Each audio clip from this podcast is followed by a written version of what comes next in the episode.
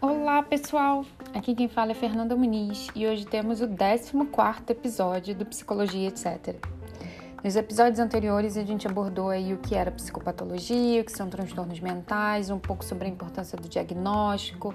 Já tivemos oito episódios sobre funções psíquicas e aí a gente já falou de comunicação não verbal, consciência, senso-percepção, atenção, orientação, memória, afetividade, vontade e a gente ainda teve um episódio bônus, o último, sobre impulsividade e compulsão. Dando continuidade a essa série de episódios sobre as funções psíquicas, hoje a gente vai falar sobre o pensamento. E aí eu já quero adiantar que nesse episódio eu não vou entrar em delírio, porque é um assunto mais extenso e tem mais a ver aí, é uma alteração do pensamento e tem muito a ver com o juízo de realidade que vai ser abordado no próximo. Mas fica aí que no pensamento tem bastante coisa para falar, tá bom?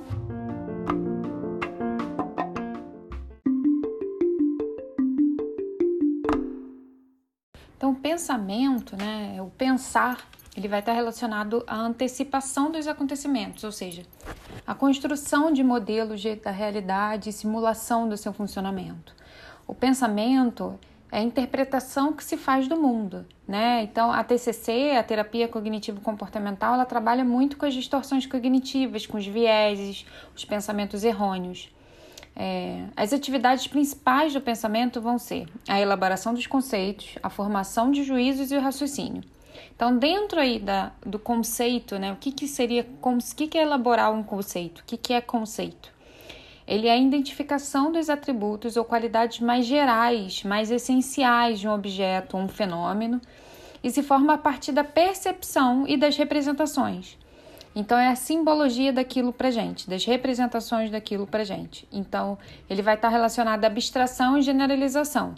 Então, cadeira, bonita são conceitos. Eu ainda não articulei eles dois. Então, assim, cadeira, você já imagina, você pensa, né, num conceito.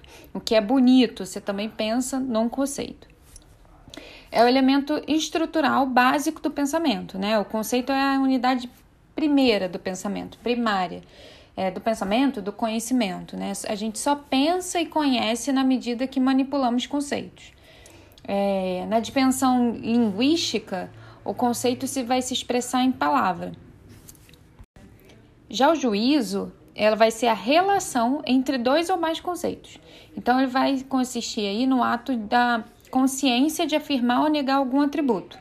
A cadeira é bonita é a formação de juízos, né, que é o processo que vai conduzir ao estabelecimento das relações significativas entre os conceitos. Então, na dimensão linguística, o juízo seria expresso em proposições, afirmações ou negações, né, em frases. E o raciocínio, ele vai relacionar juízos levando à formação de novas conclusões, de novos juízos. Então, por exemplo, eu falo que tudo na sua sala é bonito e a cadeira está na sala. Se tudo na sala está é, é bonito e a cadeira está dentro da sala, logo a cadeira é bonita, tá? É, é uma ligação entre os juízos que vai conduzir à formação de novos juízos. Isso que faz a gente raciocinar, a gente pegar ideias que já tínhamos e, e, e, somar ou elaborar com novas ideias, com novos juízos e chegar às novas conclusões. Então, o pensamento ele vai compreender diversas capacidades, né? Que é associação de representações e ideias, é a capacidade de abstração, elaboração de conceitos, representação da realidade, o raciocínio para se chegar a conclusões, é a compreensão intelectual, a imaginação, a formação de juízos e a ideação. Né? Tudo isso, todas essas palavras, esses conceitos aí, se referem, formam, são capacidades dentro do processo de pensamento. E aí, o pensamento é uma das funções psíquicas mais. Alguns ator, autores afirmam, né? Ser uma das funções psíquicas mais difíceis aí de identificar o que é patológico ou não. Porque ele está diretamente associado ao juízo de realidade e à linguagem, né? Então, ele vai ser, ele é separado, estudado à parte para fins didáticos, como todas as funções psíquicas, né? A gente, elas acontecem todas juntas, mas a gente segrega, a gente estuda separadamente para facilitar o entendimento, para fins didáticos mesmo, mas quando você está é, no, no, no, mundo real, isso acontece tudo junto, né? Eu tenho uma alteração e uma função, é expresso em, através de outras também. É, nunca tenho uma alteração sozinha, isolada. É, as alterações de, pens de pensamento, juízo de realidade, elas vão estar relacionadas aí muito ao quadro de delírio e aos sinais e sintomas da esquizofrenia, mas não só, tá? A gente tem aí outros, outros quadros que vão apresentar uma alteração do pensamento, uma alteração do juízo também, e não necessariamente a esquizofrenia. Então, assim, só é, adiantando, quando você tem ah, é um quadro psicótico, é, é esquizofrenia. Não. Você tem outros transtornos de humor, principalmente, ou transtornos de personalidade que vão apresentar é, é, sintomas né, psicóticos e que não necessariamente vão ser esquizofrenia. Então, voltando lá no primeiro episódio, um sintoma pode ser tudo, pode ser nada, não diz nada. Não existe, não existe um sintoma que é relacionado diretamente a um transtorno, a uma patologia. Uma patologia, ela vai ser um conjunto de sinais e sintomas. E aí eu trouxe alguns conceitos que eu acho importantes a gente falar, né? Aqui que seria um pensamento crítico, né? Um pensamento crítico, ele vai ser um modo de pensar no qual a pessoa está atenta às possíveis falhas do seu raciocínio decorrentes de preconceitos, de vieses de pensamento, de conclusões prematuras. Atingir o pensamento crítico é sinal de maturidade. Para admitir que há questões de problemas complexos, multifacetados, que há questões que, que admitem mais do que duas respostas, né? mais do que sim ou não, que existem diferentes níveis de análise e solução. Eu acho que isso está faltando aí hoje em dia. É, há muitos autores que, que defendem é, a, o desenvolvimento, né? o, o um incentivo à elaboração, ao desenvolvimento do pensamento crítico desde a da fase escolar, porque você vê muitos adultos que não com essa não essa incapacidade, mas com essa capacidade, capacidade um pouco em deficiência, deficitária, precisando elaborar mais, né? As pessoas te, hoje em dia, atualmente a gente tende a, a gente vê uma sociedade toda pensando muito de forma polarizada, né? Então, é, e aí eu não falo, isso não necessariamente tem a ver com grau de instrução, é como que as pessoas estão se acostumando a pensar, né? Então, ah, se, se ele está de um lado, necessariamente ele está contra o outro. Então, se ele está contra uma coisa, necessariamente ele é a favor de outra. Quando as coisas no, na realidade são muito mais complexas, tem muito mais tons, mais, mais camadas de, de de complexidade, né? Mas isso isso é realmente ter um pensamento crítico, você pensar que se, existem diversas formas, diversas respostas, diversos níveis de análise, diversas soluções, dependendo do caso. Também quis trazer aí o conceito de distorção cognitiva, né, muito usado aí pela psicologia cognitiva, pela terapia cognitivo comportamental, é, que, que, que é uma distorção cognitiva? Né? Ele vai surgir a partir de pensamentos automáticos negativos, né? É um modo distorcido do pensamento, de como a gente interpreta as coisas que acontecem ao nosso redor, tá? Isso não necessariamente é uma patologia, isso está presente em todos os seres humanos. Vez ou outra a gente vai apresentar uma distorção cognitiva, né? Uma distorção de pensamento, uma forma de ver que merece ali ser, ser olhada, ser reelaborada. É, então, assim, os pensamentos distorcidos, eles vão interferir em nossas crenças sobre os outros, sobre o mundo. Então, e consequentemente, vai interferir nas nossas ações e nos nossos sentimentos. Isso é muito, essa, essa definição é muito própria aí da terapia cognitivo-comportamental, né? Que ela vai trabalhar aí com a reestruturação, né, a priori, né, dos pensamentos, para que nosso comportamento e nossas emoções também sejam remodeladas, modificadas. Então, os pensamentos automáticos negativos, que são essas distorções cognitivas, eles coexistem com o nosso fluxo de pensamento cotidiano. Então, a gente, ao, em tempo em todo, a gente está pensando, está passando fluxos de pensamento na nossa, na nossa cabeça. E os pensamentos negativos, né, essas distorções também vão passar. Então, mesmo que você não perceba não lembra deles, com um pouco de treino, é possível trazer esses pensamentos à consciência, né, à tona. Então, quando tomamos consciência dos nossos pensamentos automáticos, a gente pode fazer uma verificação da realidade e buscar evidência mais racional. Então, tem alguns aqui, alguns exemplos de distorções cognitivas que eu vou passar aqui rapidamente só para vocês terem uma ideia do que, que seria isso. Então, aí como exemplo, né, a gente tem a personalização, que é a pessoa atribuir culpa a si mesma nas diversas situações que vive. Então, é comum que, a, que quem está nessa condição fique pedindo desculpas, né? Então, por exemplo, é, caso de alguém que considera que um amigo não conquistou o emprego porque ele não ajudou o suficiente, tá? Você tem ainda um outro que é o filtro mental, né? É, é uma visão predominantemente negativa da vida. É como se fosse uma, também é chamada de visão de túnel, né? Ela só consegue olhar as coisas por um viés, por uma, por um, uma forma negativa.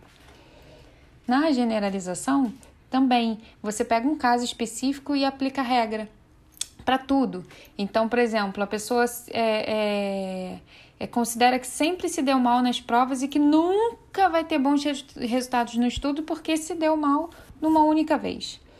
É, também tem você maximizar ou minimizar tudo. Então, é, você dá grande importância às falhas, né, considerar tudo sua responsabilidade e minimizar as, as conquistas, o, o, os ganhos que teve. Ou, ou, terceirizar, né? Ah, mas eu só fui bem assim porque. E, e, e atribuir isso a outra pessoa ou ao acaso, enfim. Não consegui ver, né, o bom daquilo. A gente tem esse é o mais comum, que é o pensamento dicotômico, polarizado que eu estava falando, que é tudo ser bom ou mal, né? Ou tudo ou nada, 880. É, ou ele está de um lado ou de outro, você não consegue ver que existem várias camadas, que existem várias formas de interpretar. É, tem um raciocínio emocional, né? Então, que também é uma distorção cognitiva, que é, é, é transformar suas emoções em fatos. Então, por exemplo, alguém que se sente nervoso para falar em público passa a acreditar que está se sentindo assim porque os outros não estão gostando do que, que ele fala. A gente ainda tem é, o chamado leitura da mente, né? Que você acha que sabe o que os outros estão pensando. Então, se, sem nenhum dado concreto, né, nenhuma evidência, ela infere que alguém pensa e se sente a respeito dela, e aí já tira a conclusão e já se comporta de determinada forma, já se sente de determinada forma. Então, por exemplo, um exemplo prático, né? Um profissional que não conquista uma promoção considera que isso aconteceu porque o chefe o odeia, né? Ignorando as outras hipóteses prováveis para isso ter acontecido e até tirando a sua autorresponsabilidade sobre isso, né? Um outro exemplo clássico, né, que se repete no dia a dia, de quem tem essa distorção é deduzir que os outros devem falar ou pensar mal de suas condutas. Esse pensamento disfuncional está diretamente ligado à crença central, né, de uma necessidade de aprovação. A gente ainda tem também a catastrofização, que é, é uma das, das distorções que mais causam aí sofrimento emocional, né? Porque as pessoas com esse padrão estão frequentemente esperando o pior de cada situação.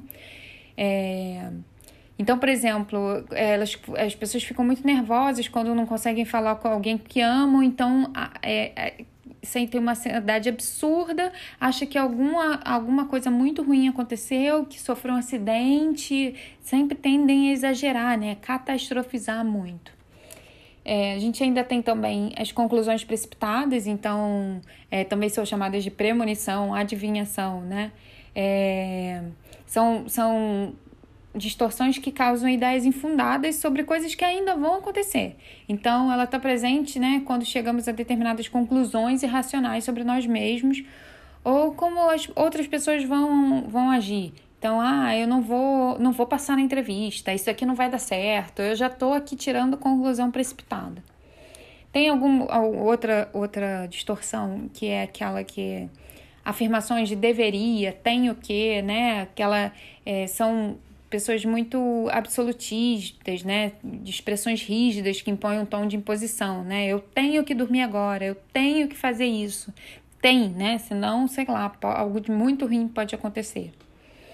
Então, normalmente isso está muito ligado a pessoas com um padrão muito rígido de comportamento, ou então também está muito ligado a questões de baixa autoestima, de expectativas irreais e de intolerância à frustração. Então as pessoas se impõem os deverias, umas obrigações que de fato elas não elas não existem, né? Mas elas são impostas ali, elas são criadas e impostas pelas próprias pessoas. A rotulação, né? É, o foco não está na atitude isolada e sim no papel assumido. Então, por exemplo, é, em vez de avaliar um erro, né, de si ou dos outros como algo eventual, aceitável, que pode ser melhorado. Você parte, é, você parte para um rótulo. Então, tipo, ah, ele é o inútil, porque ele errou uma vez, é o inútil, é incompetente, ela é falsa, ela é mentirosa, eu sou um fracassado. É isso. É, e é isso, essas são todas as distorções cognitivas aí, acho que existem mais algumas, né? Mas essas são as principais, só um breve apanhado.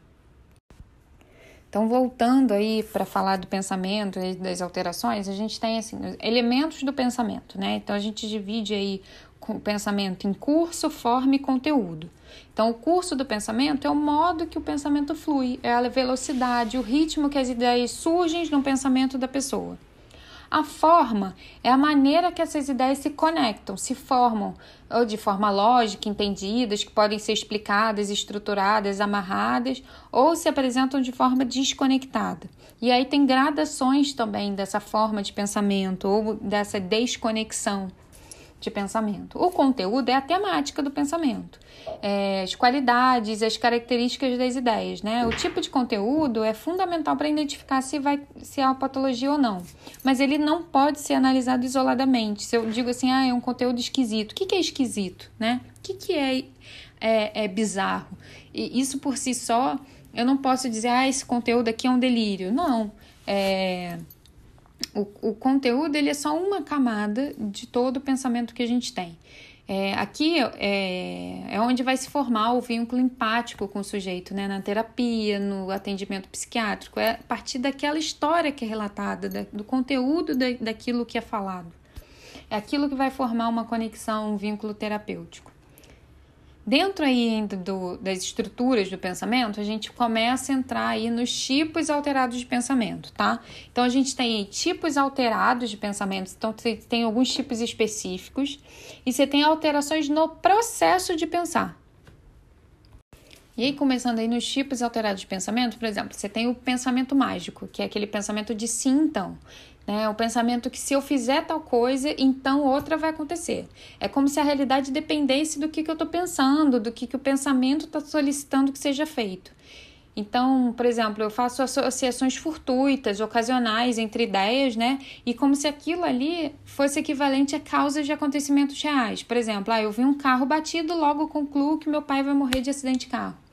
Isso não tem lógica, né? É, é, é por isso que se fala o pensamento mágico. Então, isso é muito presente, é, característico do toque, tá? E normalmente ele tá ligado aí com o pensamento obsessivo. A gente vai falar daqui a pouco. Você também tem o pensamento dereístico, que é a distorção da realidade. Ele só obedece à lógica da realidade naquilo que interessa, aos anseios da pessoa, às vontades, né? Então ele vai distorcendo a realidade para que aquilo se adapte aos seus desejos. Aqui volta-se muito ao mundo interno, onde o sujeito vive uma fantasia em seus devaneios. É, isso é muito característico aí na adolescência, na infância, né? E depois aquilo tende a ir se concretizando e se dissolvendo. E aí, ou ele acaba sendo presente em algumas patologias. É, tem um, um, um, termo chamado wishful thinking, né? Que é um pensamento do que eu queria, né? Eu, então é meio que um eu acredito, eu quero, então isso vai acontecer que seria aí chamado leigamente de a força do pensamento, né? Que é muito observado em alguns transtornos de personalidade, aí, esquizotípica, na histriônica, no border, no narcisista. Também é comum na esquizofrenia e no toque. A gente ainda tem o pensamento inibido, que seria uma inibição do raciocínio, do número de conceitos, dos juízos, das representações utilizados no processo de pensar. Isso vai acontecer muito na, no quadro, nos quadros demenciais, que aquilo vai tendo uma, um empobrecimento da, das ideias, e nos depressivos graves, que tendem a ter também, a gente vai ver quando a gente falar aí dos, da alteração do curso, né, do, no modo de pensar, é, a depressão ela vai levando ao encurtamento, um apagamento desse pensamento. É, também a gente tem o pensamento vago, que seria a formação de juízos e raciocínios caracterizados ali pela impressão e falta de clareza, né? E aí pode acontecer em pessoas sem nenhum transtorno mental, mas também está presente muito aí na esquizofrenia e nos quadros demenciais. Pensamento prolixo é um discurso com uma grande quantidade de detalhes que distancia ali do ponto principal. Então, ele, ele tem uma história, foi feita uma pergunta, ele começa a contar aquela história, mas ele dá muita volta, ele fala de outras coisas, ele puxa diversos assuntos. Então, são detalhes que não estão ligados necessariamente àquela história principal, aquilo que foi que é o objeto do que ele está relatando, daquilo que foi perguntado, né? É, aí às vezes acaba nem chegando no ponto principal, ou às vezes ele dá volta, volta, volta para ir no final até chega. É, ele é, decorre de uma incapacidade de síntese, né, para distinguir o que é essencial do que é acessório, do que é dispensável, desnecessário. Há uma dificuldade ali do paciente responder de forma direta e objetiva uma pergunta. Isso está associado a quadros de demência, deficiência intelectual e também da esquizofrenia. A gente ainda tem um pensamento concreto, são pessoas assim que, que têm uma dificuldade de flexibilizar o que elas acham, o que elas pensam. E também está uma, uma é, um excesso de concretude, é uma incapacidade de abstração, é um empobrecimento das ideias, é uma menor capacidade de ampliação né, dessas ideias a partir de um conceito inicial. Então é quase que eu não conseguisse ir muito além daquilo que eu estou acostumado. Eu não consigo elaborar tanto. Eu vivo ali naquele numa zona de conforto de pensamento, tá? De ideias, de, de raciocínios. Isso vai estar presente na esquizofrenia, paciente com déficit intelectual, é muito presente no autismo, mas também ocorre, vocês vão ver que isso é uma característica, às vezes, de, de pessoas, tá? É, sem, sem nenhum transtorno mental. Você tem ainda é, pensamento deficitário, que está tá relacionado à deficiência intelectual, então tem uma estrutura de pensamento pobre, rudimentar, uma tendência a ser mais literal do que abstrato ou metafórico, a pouca flexibilidade ali dos conceitos é, aprendidos, né? E há uma tendência de tomar tudo ao pé da letra. Então, a compreensão dos fatos complexos da vida é de difícil compreensão, né? Tendo a ver a realidade ali de forma muito simplificada. No pensamento demencial, é um pensamento empobrecido, né? Que ele é, e é diferente do deficitário, ele é mais que, que é mais homogêneo, ele é deficitário em todos os ramos. O pensamento demencial ele vai ocorrer de forma heterogênea e primeiro em determinado campo ele vai esquecendo palavras, depois vai esquecendo alguns conceitos, vai esquecendo noções e é, como a gente viu lá na senso percepção, na atenção, né? Ele vai empobrecendo aos poucos conforme a deteriorização cerebral mesmo. É, a gente tem pensamento confusional, que está ligado ali a um rebaixamento da consciência. É, vai ser um pensamento incoerente, vai impactar o raciocínio. Isso é muito comum nos quadros de delírio. Pensamento desagregado é um pensamento marcadamente incoerente, onde não há mínima lógica na articulação do raciocínio, sem conseguir uma clara. É, ele não consegue uma clara comunicação, né? É uma mistura aleatória de, de palavras e vai ocorrer em manifestações graves da esquizofrenia. E aí a gente tem o pensamento obsessivo e a ruminação que eles estão muito ligados, né? Ah, o pensamento obsessivo, é, eles vão ter conteúdo absurdo, repulsivo à pessoa, mesmo assim ele vai aparecer ali de forma constante, incontrolavelmente. Então é uma luta é, constante do, da pessoa de entre as ideias que surgem, né? E, e o indivíduo que tenta afastar aquelas ideias. É, é uma luta interna, né? Muito grande. Então, isso muito característico do, do toque ou de, pensar, de pessoas com personalidade obsessiva-compulsiva. é, e está frequentemente, como eu falei lá no início, associado a quadros, a pensamentos mágicos, dando sim então, porque eu uso de estratégias compensatórias para poder tentar aliviar ou dar sentido a esses pensamentos obsessivos. A ruminação, ela tá muito ela é muito próxima ao pensamento obsessivo, só que ela tem um conteúdo é, negativo e implica uma preocupação principalmente com o futuro constante. Então, vai ocorrer na ansiedade, na depressão, no transtorno bipolar, no comer e beber compulsivo e nos casos de automutilação. E a gente tem entra ali nas alterações no processo de pensar. Então, no, o processo de pensar ele é formado, como a gente viu, no curso, forma e conteúdo. Então, você tem alterações desse processo de pensar, principalmente do curso e forma. Há autores que discutem aí colocar o delírio como uma alteração do conteúdo ou não. É, eu, como eu uso principalmente o Dalgalahondo, é, ele no livro, né, de psicopatologia e semiologia dos transtornos mentais, ele afirma, ele não coloca. Então, ele segrega o delírio como uma alteração do juízo de realidade, apesar de ter tudo a ver com uma alteração do pensamento também. Mas ele não apresenta nenhuma alteração do conteúdo. Apresenta quais são os conteúdos que mais aparecem quando há, uns, há quadros patológicos. Mas se a gente pensar que o conteúdo é só a forma que se apresenta e o conteúdo é a substância do pensamento, os assuntos que vão aparecer ali são os assuntos da, que representam aquela, é, aquele grupo social, a, aquela forma de vida daquele grupo. Então, por exemplo, hoje em dia você não vê delírio. É, se passando muito dificilmente você vai ver um delírio é, que se passa na Idade Média, né? Que o cara é um cavaleiro na Idade Média. E quando você estava em 1500, você também não via ninguém ali pensando que um delírio que a TV ia roubar seu pensamento, porque não existia TV. Então, assim, é, o conteúdo ele vai estar tá muito associado à, à cultura que está presente. Mas tem alguns tipos de conteúdo que são mais presentes nas patologias que a gente vai ver ali para frente, tá?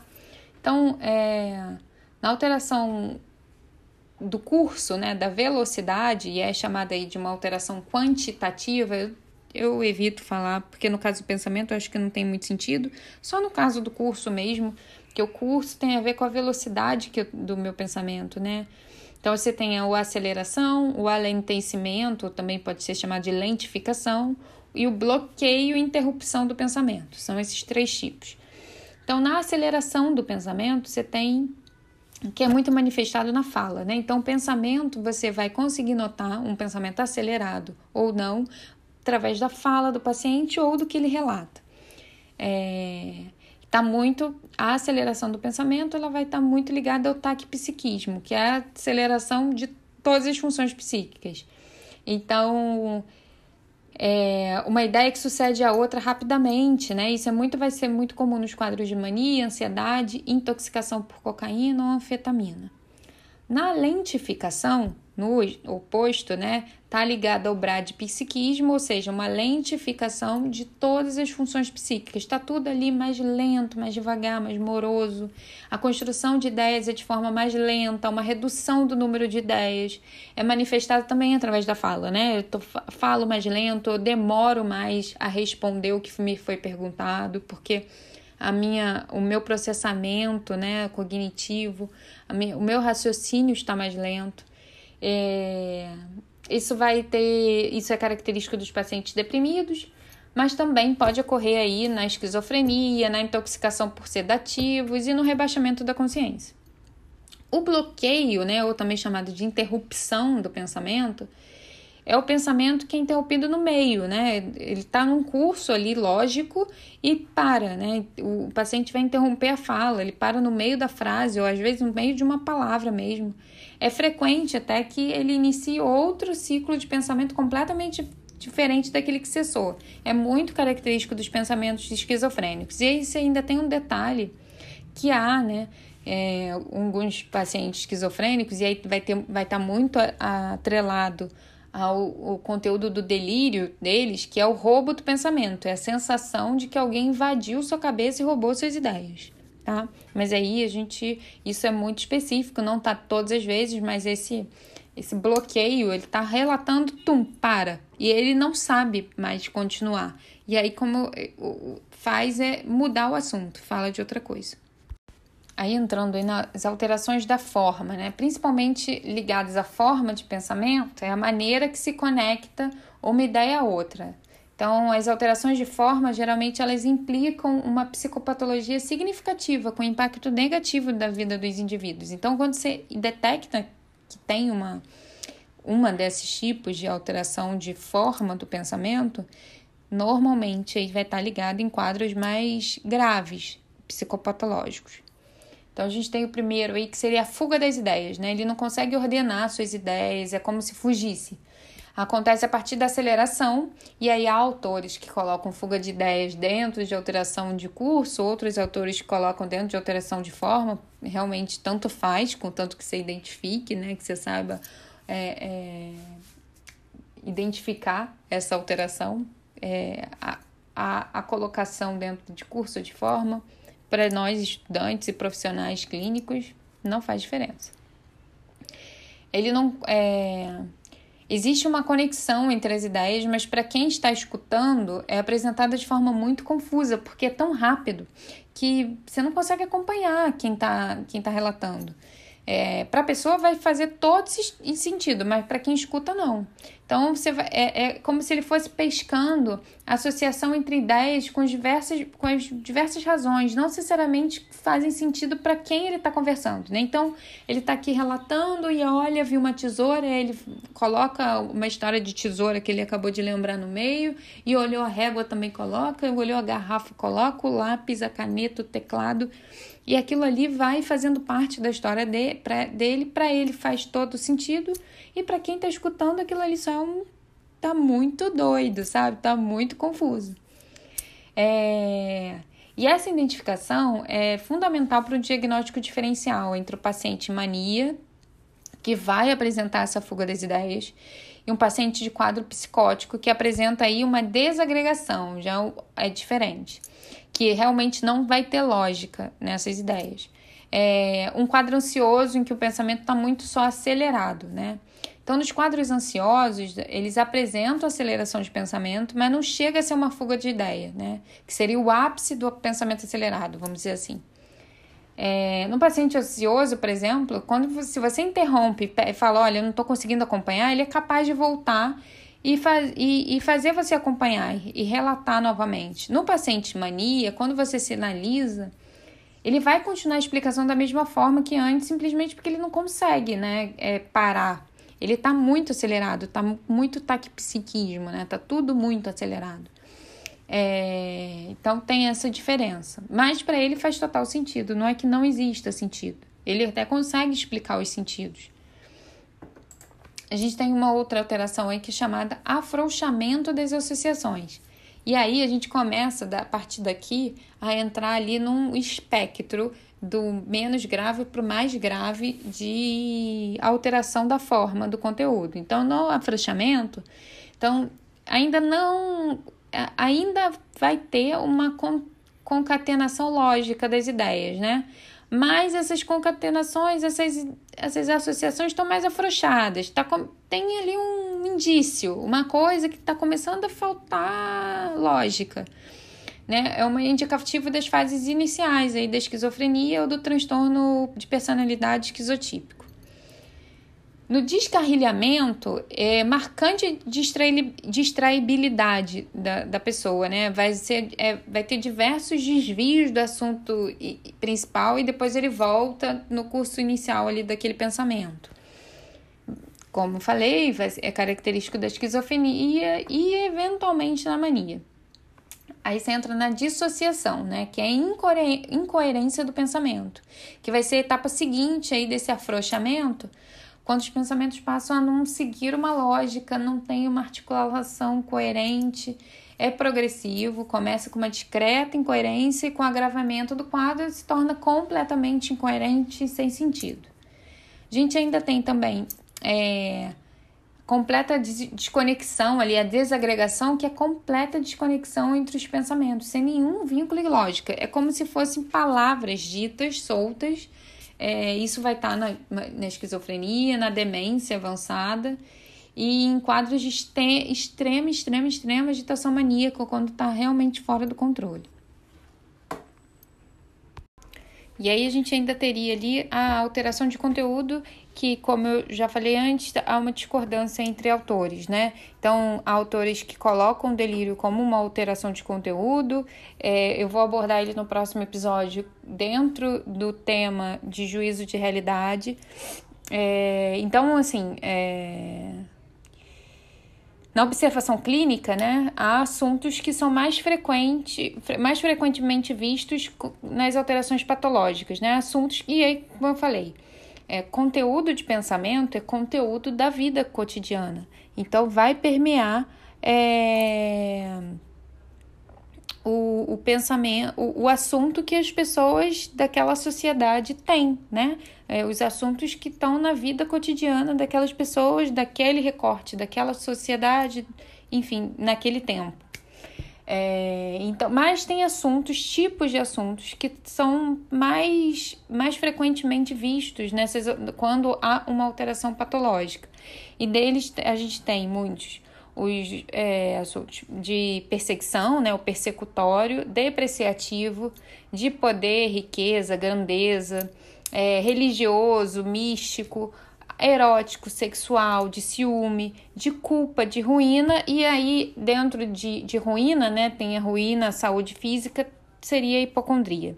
Mas a gente vai abordar isso melhor quando a gente estiver falando de delírio e um a um o que, que seria um delírio de conteúdo persecutório, delírio de conteúdo depreciativo, onde que esses delírios são mais comuns, né? Por exemplo, na mania você pode ter é, delírios, é, crises psicóticas, né? Quando você tem a mania psicótica, você pode ter uns tipos de delírios com esse conteúdo de riqueza, de grandeza, de poder, que está muito diretamente relacionado ao quadro de mania.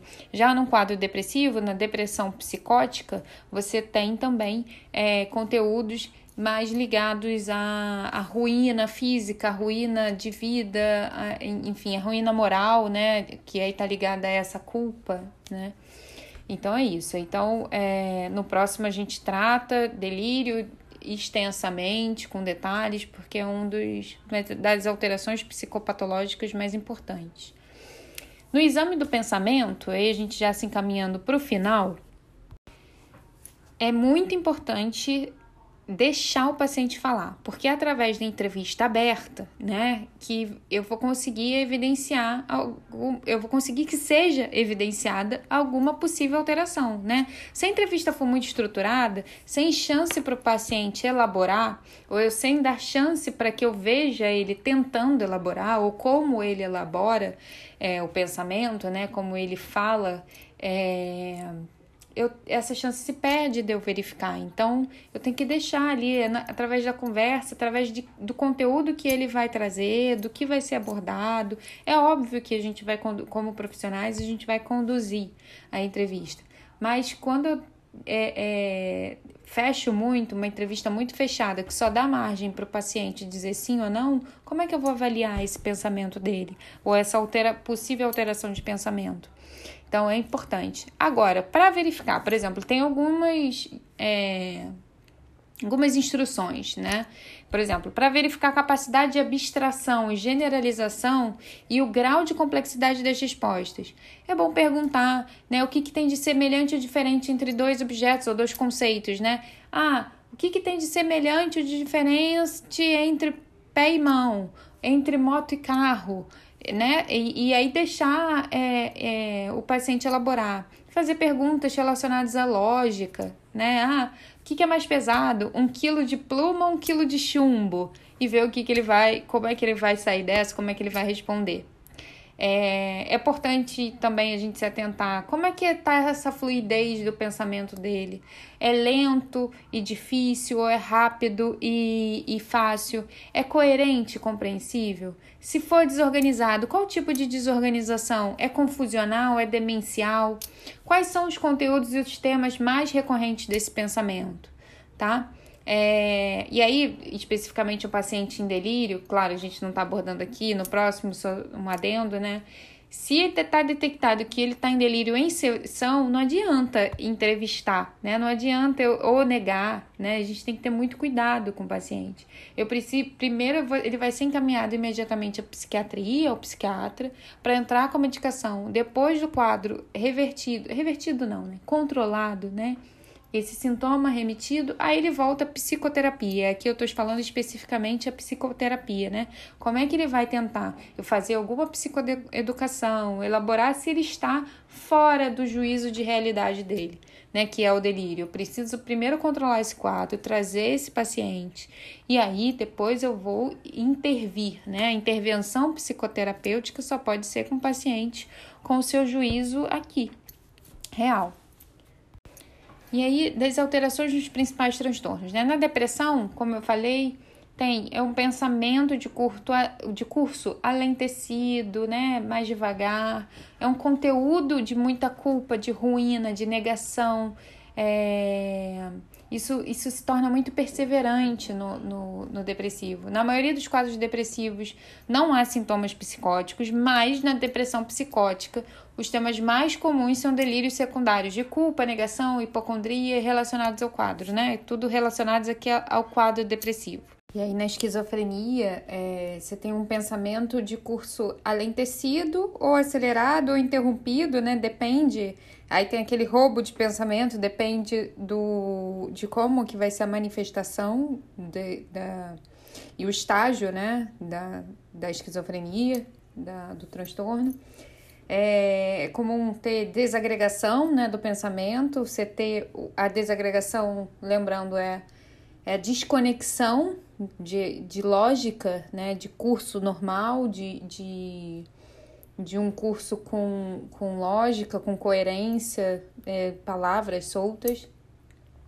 Você tem um empobrecimento de, do conteúdo, né, principalmente nos estágios é, catabólicos, né? Os delírios, que a gente vai falar mais à frente, mas eles têm conteúdos bizarros, são pouco sistematizados na maioria das vezes. E a mania tem um pensamento de curso acelerado, é fuga das ideias, né? Que é bastante característico da, da mania, tão acelerado que as ideias, é, ela, é, para quem está escutando, parece que está desconexo e é, é uma distraibilidade, né? Ele fica ali pegando tudo o que é de sensorial, aquilo que está surgindo no campo de visão dele ou, ou no campo sensorial dele de, de, de auditivo e é, aquilo faz, entra como base do conteúdo relatado. É, possivelmente pode ter, apresentar desagregação nos, nos quadros extremamente graves, né? e na mania psicótica, delírios secundários de grandeza e persecutórios, é o mais comum.